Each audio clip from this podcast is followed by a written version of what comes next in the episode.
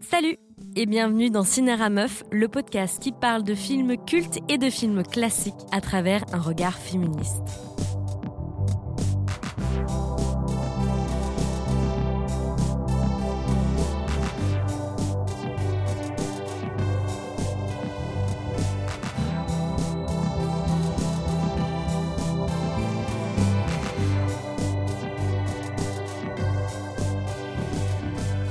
Le féminisme n'est pas seulement une question de droit, de justice, de représentation des femmes, il est également fondamentalement lié à nos rapports aux autres, à la sexualité, au désir et à l'amour. Certaines personnes l'ont bien compris, comme entre autres l'autrice du podcast Le cœur sur la table, Victoire Toyon, qui nous aide à envisager l'amour comme une arme redoutable contre le patriarcat. Une poignée de films aborde aussi le sujet de l'amour révolutionnaire, comme par exemple Titanic, souvent cité comme la plus grande histoire d'amour de tous les temps. Et on se demande, est-ce la plus grande histoire d'amour de tous les temps parce que c'est justement une représentation d'un amour révolutionnaire? Dans une interview de Télérama en 2018, Céline Sciamma a dit que son plus grand émoi au cinéma c'était Titanic. Et elle rajoute qu'il a été pensé aussi pour être queer. Un autre réalisateur contemporain dont j'adore le travail, Xavier Dolan, a souvent répété d'ailleurs que le film avait bouleversé sa vie. Pour ma part, j'ai vu Titanic au moins une bonne cinquantaine de fois. Je sais, ça peut choquer, mais que tous ceux qui n'ont jamais eu de film chouchou me jettent la première pierre. Et malgré les années qui se sont écoulées et les nombreux, très nombreux visionnages, je trouve toujours de nouvelles raisons de m'émerveiller devant. La dernière en date, et pas des moindres, était de me dire que le film avait une lecture profondément féministe. D'une part en rejetant et en se moquant de certaines masculinités représentées dans l'œuvre, mais aussi plus concrètement sur la manière d'écrire et de filmer les femmes au cinéma. Ce sera donc l'objet de cet épisode. C'est parti pour une lecture Cinéra Meuf. It's not up to you to save me, Jack.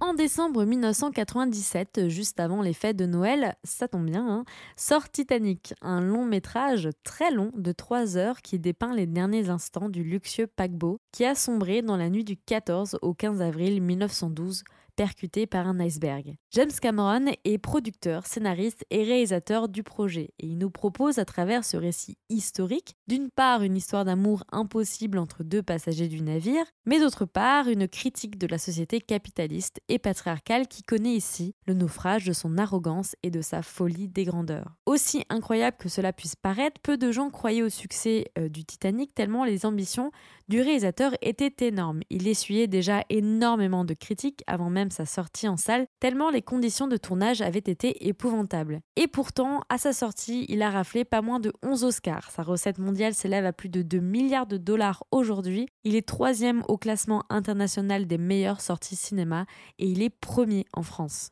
On entend beaucoup de choses à propos du Titanic encore aujourd'hui et sans doute qu'on va en entendre encore parler parce que dans les prochaines années, il fêtera son 25e anniversaire.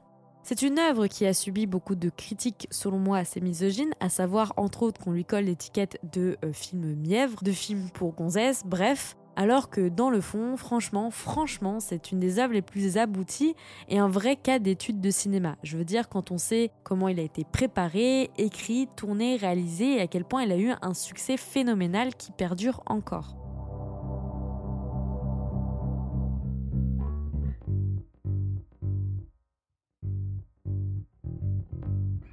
Donc on va parler plus concrètement du film. Dans Titanic, on suit l'histoire de Rose Calvert, une dame âgée de presque 101 ans, qui se trouve à bord d'un navire d'experts en recherche sous-marine et qui les aide à mettre la main sur le cœur de l'océan, un collier avec un gros diamant bleu qui vaut très cher, mais qui a disparu lors du naufrage et qui appartenait à Rose. À travers cette rencontre, la femme va revenir sur les traces de son passage à bord du navire et va nous livrer l'histoire de son émancipation.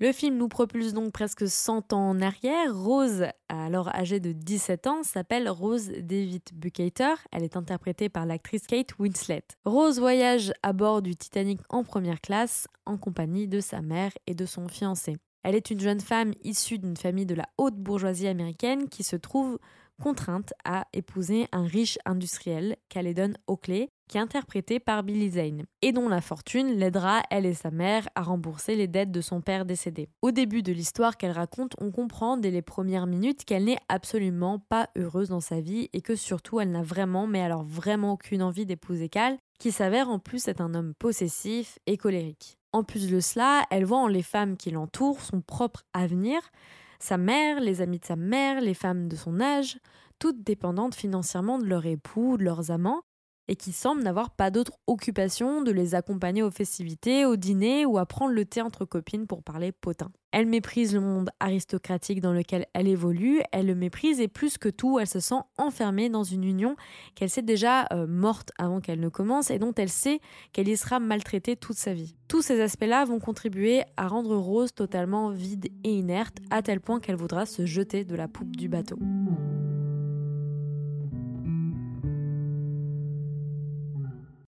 Pour parler de la femme bourgeoise du début des années 1900, je me suis penchée sur un pamphlet de Barbara Ehrenreich et Diadre English, Fragile ou contagieuse, qui a été écrit en 1973 et réédité aux éditions Cambourakis en 2016. Ce sont deux militantes américaines qui nous dressent deux types de discours médicaux misogynes de la femme à l'aune de l'industrialisation. D'un côté, un discours médical sur la femme de classe moyenne et supérieure considérée comme fragile et hystérique, et de l'autre de la femme ouvrière, robuste mais contagieuse. C'est un texte qui m'a fait penser au film, car Ehrenreich et English expliquent entre autres comment considérer médicalement les femmes bourgeoises comme plus fragiles physiquement et émotionnellement. Et naturellement, c'était des motifs pour les sous-estimer dans leur vie tous les jours. Ce processus permettait aux hommes et au corps médical d'assouvir leur supériorité physique et psychologique et d'aliéner les femmes dans leur rôle reproducteur. Et au sujet des maris issus de la classe supérieure, les militantes nous disent, je cite, C'est la richesse qu'ils parvenaient à extraire de ce monde extérieur sans pitié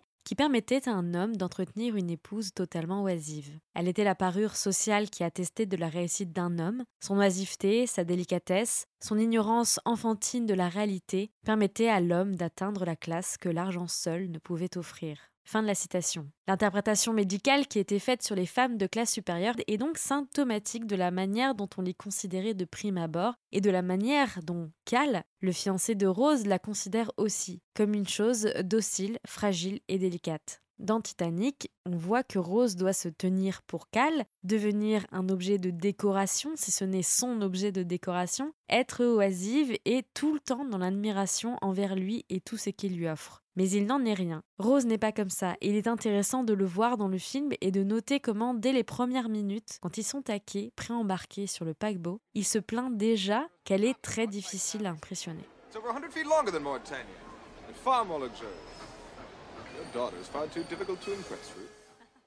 Et peu de temps après, lorsqu'elle déballe ses tableaux de peinture dans la cabine, Cal se sent même presque obligée de critiquer les goûts de Rose pour la rabaisser, pour assurer son ego, tout en rappelant bien sûr son capital financier. C'est une manière de remettre sa fiancée à sa place et pour lui de s'assurer de sa propre position sociale, à savoir une position bien supérieure à sa fiancée, donc supérieure aux femmes. God, not those finger paintings again. They certainly were a waste of money. The difference between Cal's taste in art and mine is that I have some. They're fascinating. Like being inside a dream or something.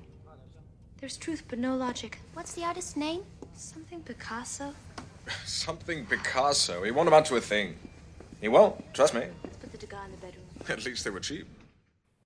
Même si cette réplique est vouée à se moquer et à mépriser Cal parce que cela nous paraît improbable de ne pas connaître Picasso aujourd'hui, la scène ne reste pas moins bourrée de sens. En effet, les peintures cubistes de Picasso que Cal qualifie de gribouillage sont des objets d'art qu'il ne comprend pas, qu'il juge sans doute trop avant-gardistes, trop abstraits, à l'image même en fait de sa future femme, qui a déjà des envies émancipatrices. Cette scène nous donne à voir deux visions de l'art, mais aussi deux euh, mentalités différentes que les deux fiancés ne partagent pas. Il sert aussi à nous préparer à la rencontre de Jack, lui-même artiste, avec lequel elle pourra partager sa passion de l'art. Ceci dit, bon, c'est assez ironique maintenant de penser l'art de Picasso comme moyen de suggérer l'émancipation symbolique de Rose et l'ignorance de Cal, sachant que le peintre a passé sa vie et son œuvre à détruire et rabaisser les femmes. Bon, sur ce propos, je ne peux que vous conseiller l'excellent épisode de Vénus épilait-elle la chatte, mais ici ce n'est pas l'objet de l'épisode. Comme je l'ai suggéré, Rose est une femme moderne, du coup, avant-gardiste, qui cherche déjà à s'émanciper, et ceci passe surtout par son intelligence, sa culture générale, son franc-parler. Elle cite d'ailleurs Freud lors d'un des déjeuners mondains pour ridiculiser le président de la White Star Lines, l'entreprise qui a, bâti le Titanic, Bruce Ismay, en suggérant que celui-ci voulait créer euh, ce paquebot pour compenser la petite taille de son pénis. Elle n'hésite pas non plus à confronter le concepteur du bateau, Thomas Andrews, pour lui signaler qu'il manque des canaux de sauvetage. Concrètement, elle le woman's plane, ce qui est euh, super drôle. En plus de cela, elle est cultivée, vive, intéressante, dotée d'une sensibilité artistique qu'elle assume. Ce pour rien qu'elle s'appelle David, qui signifie littéralement en anglais être dotée d'esprit. Rose est donc dépeinte comme une femme d'esprit, pas docile, pas oisive et pas fragile, donc difficilement aliénable, difficilement manipulable, pas ce qu'on attend d'une bourgeoise dans la société. Bref, elle bouscule en somme la norme sociale de sa classe. Son fiancé Cal est agacé par son comportement. Il va faire en sorte de lui montrer que c'est lui qui tient les rênes du couple. Il va carrément lui offrir un collier de diamants bruts, symbole de son capital, comme pour signifier qu'elle est sa propriété et qu'elle doit lui obéir. Une séquence qui illustre parfaitement l'aliénation de Rose et celle qui va suivre sa soirée avec Jack dans l'autre pont. Au petit matin, donc son fiancé la confronte très violemment sur son attitude, une scène qui a d'ailleurs été improvisée par l'acteur à tel point que la réaction de Kate Winslet a été euh, très réelle. I'm not a foreman in one of your mills that you can command. I'm your fiancé. My, fiancé! Yes, you are, and my... My wife in practice, if not yet by law, so you will honor me. You will honor me the way a wife is required to honor a husband. Because I will not be made out of fool, Rose. Is this in any way unclear? No. Good. On constate dans cette scène que ce qui importe le plus pour Cal, ce n'est pas tant qu'il a l'impression de perdre celle qu'il aime, mais il craint surtout pour sa réputation. Il lui dit très clairement qu'elle doit lui faire honneur, comme une femme doit faire honneur à son époux, et qu'il ne se laisserait pas humilier de la sorte. Car le rôle des femmes euh, de classe moyenne et supérieure, comme je le rappelle, ne servait qu'à deux choses euh, être un objet euh, pour l'homme pour qu'il rayonne socialement, et aussi être une poule pondeuse. Voilà. Dans le livre de Ehrenreich et English, elles nous disent bien sûr qu'il a existé des femmes ayant réussi à s'émanciper de leur rôle, que ce soit en s'engageant dans la lutte pour le droit des femmes ou en ayant bâti une carrière professionnelle. Mais elles précisent que cela ne concernait qu'une minorité de personnes et que la majorité devait accepter cette perspective d'avenir où elles restent confinées chez elles et ne font rien. Elles n'ont pas de compte en banque, n'ont pas d'activité professionnelle, et même quand elles ont des enfants, la plupart du temps, ce ne sont pas elles qui les élèvent. À cet égard, quand une femme comme Rose, libre et rebelle, se retrouve enfermée dans ce schéma-là, cela donne lieu à une relation abusive. Son fiancé la maltraite, l'espionne, l'infantilise pour la rendre fragile, docile et malléable. Mais ce qui va finalement convaincre Rose de ne plus revoir Jack, ce sera pas son fiancé, non, ce sera sa mère dans la scène suivante qui va lui attacher vigoureusement un corset tout en la rappelant à l'ordre. Hein. Et cette séquence est très intéressante car déjà au niveau du corset, c'est une image qui est lourde de sens puisque celui-ci est un symbole d'enfermement des femmes. Il a pendant longtemps été un instrument de torture et la cause de plein de problèmes de santé physique tout au long du 19e siècle jusqu'au début du 20e. Et le fait que cela soit sa mère qui le lui attache sert à nous montrer une éducation bourgeoise qui est matrilinéaire, qui se transmet de mère en fille, à savoir que ce qui est le plus important, c'est d'apprendre à sa fille de trouver un bon parti pour ne pas se retrouver à la rue, ce qui est bien sûr une réalité pour les femmes à cette époque. Ruth arrive à manipuler Rose grâce à ce lien qu'elle a avec, euh, avec sa fille. Elle tient alors les filets, littéralement les filets du corset, mais aussi les filets du destin de sa fille. Et donc cette union avec Cal, euh, qui est un mariage arrangé et qui va inévitablement lui causer beaucoup de torts psychologiques. You're not to see that boy again. Do you understand me? Rose, I forbid it. Oh, stop it, Mother. You'll give yourself a nosebleed. This is not a game. Our situation is precarious. You know the money's gone. Of course I know it's gone. You remind me every day. Titanic est donc une allégorie de la société du début des années 1900. Bon, une allégorie très binaire, parce qu'on a d'un côté les pauvres gentils, de l'autre les riches méchants. On le sait tous, c'est pas si simple que ça, mais vous avez saisi l'idée. James Cameron en a tout de même fait un lieu de narration où se compartimentent les inégalités de classe, mais aussi de genre. C'est ce qui rend aussi l'histoire du Titanic, euh, la vraie histoire, aussi fascinante. Le paquebot est représenté comme l'espace ultime qui cultive l'entre-soi des bourgeois. Tout est fait pour rendre la traversée aussi confortable possible pour ces voyageurs fortunés, tandis que pour les passagers les plus pauvres, l'idée c'est juste de rendre la traversée possible en fait. Bon, sur internet, vous trouverez plein d'analyses qui parlent de ça et des inégalités de classe qui sont représentées dans le film. Mais ici, j'aimerais surtout qu'on revienne sur ce qui nous intéresse, les lieux du sexisme. On a déjà abordé dans ce podcast euh, les espaces d'hommes, les espaces de femmes et des femmes qui prennent la route pour s'affranchir de leurs conditions de femmes au foyer. Ici, c'est différent puisque logiquement, ils sont tous confinés au même endroit, sauf qu'il y a quand même euh, des endroits qui sont euh, supposément interdits aux femmes,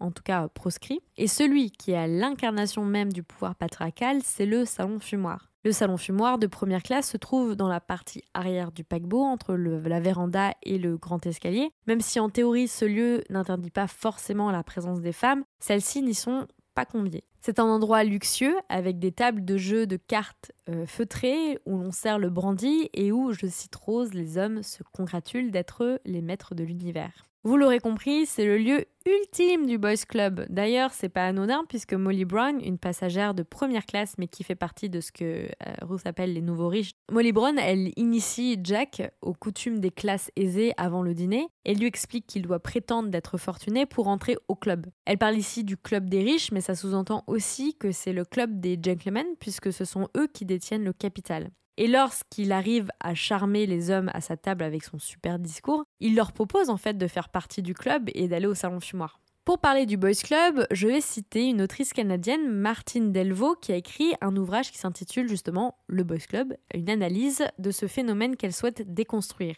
Elle explique la prépondérance de ce Boys Club dans nos sociétés, qui se déplace partout et qui est le socle sur lequel se dresse une masculinité que l'on pense neutre, universelle, celle qui définit la norme et qui rejette tout ce qui est pauvre, féminin, racisé et queer. Elle dit dans son livre, je cite, Bien mis, enfoncés dans leur fauteuil de cuir, les boys boivent, fument, mangent, lisent, discutent, se prêtant ainsi aux usages entre guillemets féminins de la parole, faisant circuler des rumeurs et partageant confidences et secrets. Du point de vue des représentations de genre à l'œuvre dans les clubs, il y a à la fois un ravin et un infime écart entre le masculin et le féminin. Ce qu'explique ici Martine Delvaux, c'est qu'il n'y a pas vraiment de différence entre des hommes qui parlent entre eux et des femmes qui parlent entre elles finalement. La seule caractéristique du Boss Club en soi, c'est de rejeter volontairement et frontalement les femmes de ce milieu.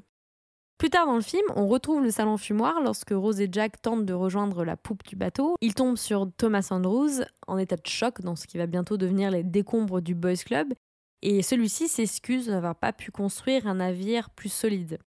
Mais la dernière apparition du salon fumoir intervient en réalité au moment de la cassure du paquebot qui se fracture à cet endroit même. Il s'agit ici de la fracture aussi euh, symbolique d'un monde socialement dirigé par les hommes blancs et riches dans le film, et qui est euh, représenté par cette image d'un naufrage de l'un des plus grands paquebots du monde jamais créé à cette période. Petit cours d'histoire, euh, le paquebot était un vrai enjeu économique et de soft power, puisqu'il permettait à l'une des plus grandes puissances mondiales, à savoir la Grande-Bretagne, de faire savoir son pouvoir industriel face à la montée d'une autre puissance émergente, les États-Unis. En gros, moi, ce que j'essaie de vous expliquer là, c'est que c'est pas anodin que Cameron ait pensé à, laisser cette scène de fracture du salon fumoir, où justement se jouent toutes les prises de décision géopolitiques au moment de la traversée du Titanic. Bon, maintenant qu'on a posé le décor, parlons surtout de ce qui fait la force du récit et qui a suscité pas mal d'émoi de nombreuses personnes. C'est bien évidemment la relation amoureuse et le personnage aussi de Jack Dawson. Céline Sciamma, que j'ai abordée en introduction, elle n'a pas seulement dit que euh, Titanic était queer, mais elle a surtout dit, des années plus tard, qu'il a été une des influences directes de son long métrage Le portrait de la jeune fille en feu, sorti en 2019, et qui est l'histoire d'une idylle impossible entre une peintre et son modèle dans les années 1700. Car non seulement la valorisation de l'artiste a une place prépondérante euh, dans le portrait, mais aussi elle y explique que la dynamique du couple Marianne et Louis N'est pas influencée par un système de domination patriarcale. La relation est une bouffée d'air frais, elle est émancipatrice et surtout, ces deux jeunes femmes s'estiment d'égal à égal. On a à voir un véritable romantisme totalement féministe où la présence même du masculin n'a pas sa place pour une fois. Et je pense que à propos de Titanic, elles sous-entend qu'il est queer dans cette même définition. Dans un article de Vox paru en 2020, euh, Siama, elle dit à propos du Titanic, je cite Titanic est le plus grand succès et c'est parce qu'il est totalement queer. Leonardo DiCaprio est complètement androgyne à l'époque, DiCaprio et Kate Winslet n'étaient pas connus, pas des stars, donc il n'y avait pas de dynamique de pouvoir entre eux. Par exemple, si vous regardez la scène de sexe dans Titanic, elle est au-dessus de lui. Lui est totalement fragile et peu sûr de lui. Je pense que c'est un énorme succès parce que c'est une histoire d'amour qui mêle égalité et émancipation. Cette lecture queer du film, elle peut être perçue à travers la pensée de Judith Butler qui estime que le genre est surtout une question de performance de la norme sociale. Le terme queer ne désigne donc pas une opposition à l'hétérosexualité, mais plutôt une opposition à la norme hétérosexuelle. L'histoire de Titanic donc insère quelque peu du trouble dans cette norme car Rose et Jack ne sont déjà premièrement pas issus de la même classe sociale, qui est aussi une forme de transgression, car à l'époque, la norme hétérosexuelle veut que l'on se marie avec quelqu'un du même rang social que le nôtre. Un autre film qu'on va peut-être aborder d'ailleurs, Les Parapluies de Cherbourg, c'est soit un peu le genre de couple au cinéma qui ont beaucoup plu aux communautés queer exactement parce qu'ils représentent tout de l'amour impossible, l'amour qui se situe en dehors des conventions sociales. Mais ce qui est plus intéressant encore, c'est que le film Titanic interroge aussi ce trouble au sein même de ses personnages. Le personnage de DiCaprio, Jack, partiellement inspiré de son rôle dans Roméo dans le Roméo Juliette de Baz Jack est un homme sensible, artiste, rêveur et amoureux. Jack n'est pas la figure typique du sexe fort qui, domine dans le film, et déjà comment il a été casté, comme le dit Céline Sciamma, n'a pas le physique du héros d'Hollywood, il n'est pas spécialement grand ni musclé, il a des traits de visage plutôt féminins, et on le qualifie beaucoup dans les médias à l'époque euh, de juvénile. Dans Titanic, au-delà du physique, on valorise aussi des traits de caractère euh, masculins qui sont de l'ordre de l'empathie, de la protection, du care et qui sont normalement associés au féminin. Ce qui est, vous vous en doutez, à l'opposé de la virilité qui est valorisée dans la culture populaire. C'est une réflexion que l'on se fait au moment du visionnage, mais c'est aussi un trouble dans la vie de Jack Dawson, notamment lorsqu'il rencontre Rose et qu'il met un pied dans son monde. Il s'aperçoit vite qu'il n'a pas les codes pour se comporter, performer comme un gentleman. Il va, en fait, performer comme un gentleman. Et il va conquérir le cœur de ces hommes euh, blancs, riches et supposément virils pour entrer dans le boys club. Remember, they love money, so just pretend like you own a gold mine and you're in the club. Hey, Aster. Well, hello, Molly. nice to see you. JJ, Madeline, I'd like you to meet Jack Dawson. How do you do? Pleasure. Oh, Jack. Are you of the Boston Dawsons? No, the Chippewa Falls Dawsons, actually. Oh, yes. He must have been nervous, but he never faltered. They assumed he was one of them. Heir to a railroad fortune, perhaps. New money, obviously, but still a member of the club.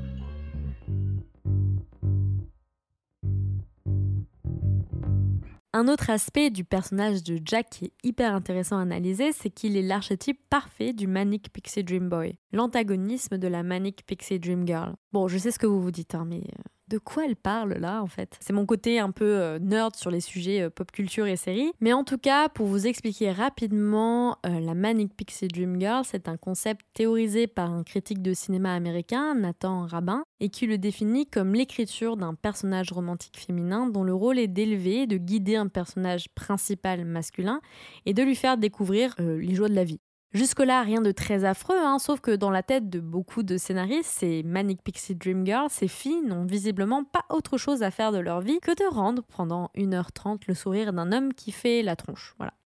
Il n'y a rien de profondément novateur à ce qu'une femme s'occupe d'un homme, car c'est souvent le rôle qu'elles endossent dans la vraie vie. Ce ne sont aussi jamais euh, des sujets complexes, elles n'existent que pour et à travers le personnage masculin. Leur travail n'existe que très peu, elles n'ont pas de famille, ni d'amis, bref, rien n'est écrit sur elles, à part des traits de caractère superficiels. Elles sont mignonnes, rigolotes, extraverties et un peu tarées. C'est Kirsten Dunst dans Elizabeth Town, c'est Natalie Portman dans Garden State, c'est aussi Zoé Deschanel dans 500 euh, Days of Summer, sauf que ce dernier film euh, justement critique ce trope narratif. La différence entre un manique fille et un manique mec dans une romance, c'est que les hommes sont généralement écrits avec une approche, un regard un peu plus féministe, dans le sens où ils sont là pour soutenir les personnages féminins dans leur quête euh, d'accomplissement, leur euh, quête euh, de liberté, quoi. ils sont juste respectueux et en phase avec leurs sentiments. De plus, comme je l'ai dit plus haut à propos de Jack, son attitude ne transpire pas la masculinité toxique et donc il permet doublement d'interroger les spectateurs sur, sur cette question de la masculinité. Et c'est ça aussi le rôle du manic Pixie Dream Boy. La seule limite d'un manic Pixie Dream Boy comme Jack, c'est qu'il est tellement parfait qu'il n'existe pas. A ruiné des années de ma vie entière à attendre depuis mes 6 ans. Un Jack Dawson qui ne viendra jamais. Bon, j'ai dépassé ce stade depuis, hein, je vous rassure. Car la finalité de l'histoire, et on va terminer sur ça, c'est bien ça. Jack devait mourir car non seulement cet idéal n'existe pas dans la vraie vie, mais sa mort, c'est aussi le sacrifice nécessaire pour Rose, pour qu'elle euh, se libère du schéma genré de sa vie. Et je dis nécessaire parce que trop nombreux en fait sont les hommes qui jettent de l'ombre sur leurs partenaires féminines pour s'accomplir et rayonner dans la société. Et très rares sont les femmes qui sacrifient leur rôle de mère ou d'épouse pour se consacrer à leur projet ou à leur carrière. C'est donc un sacrifice qu'il fait qui est hautement symbolique. Et ce n'est pas qu'un sacrifice amoureux, c'est aussi, je pense, parce qu'il estime qu'elle vaut mieux que n'importe qui et que lui, elle vaut mieux que lui. Et lorsque James Cameron parle de ces personnages, il dit qu'il a voulu écrire Jack comme un catalyseur dans la vie de Rose. Il a été écrit pour ça et il meurt pour ça aussi. Rose était déjà quelqu'un de profondément intelligent et libre, on le voit avant même qu'elle rencontre Jack, mais elle était en colère et en souffrance dans ce monde ultra conservateur qui l'empêchait en fait de jouir de ces qualités-là. Et au lieu de s'infliger du mal à son propre corps, comme elle a failli le faire au début, et comme euh, ce qui est euh, l'issue euh, de beaucoup de, femmes dans la plupart des films, elle, ce qui va faire la différence, c'est qu'elle va rencontrer un amour qui la sauve. On voit à la fin qu'elle a accompli tout ce qu'un homme aurait pu accomplir et son genre ne l'a, pas empêché de le faire. Elle est devenue elle-même artiste, elle a piloté un avion, elle a monté à cheval en Amazon. Tout cela, en fait, tout ce passage où, on, nous, filme ces, photographies de, ces accomplissements, en fait, nous laisse présager euh, le vécu d'une femme qui a su se révéler libre et indépendante grâce à un amour égalitaire qu'elle a vécu et qui a totalement bouleversé sa conception de la norme. Je vous remercie d'avoir suivi euh, cet épisode qui a été assez spécial pour moi. Comme vous l'avez remarqué, il n'y a pas eu d'interview parce que j'avais déjà beaucoup de choses à dire. J'espère néanmoins que cela vous a plu et je suis tout à fait encline à avoir vos retours et à débattre avec vous sur les réseaux sociaux. Je suis Alice Creusot, autrice et réalisatrice euh, du programme Cinéra Meuf. La musique a été créée par le duo musical Air composé de Nicolas Goubier et Gaëtan Martin. Et moi, je vous dis à très vite pour un prochain épisode. Ciao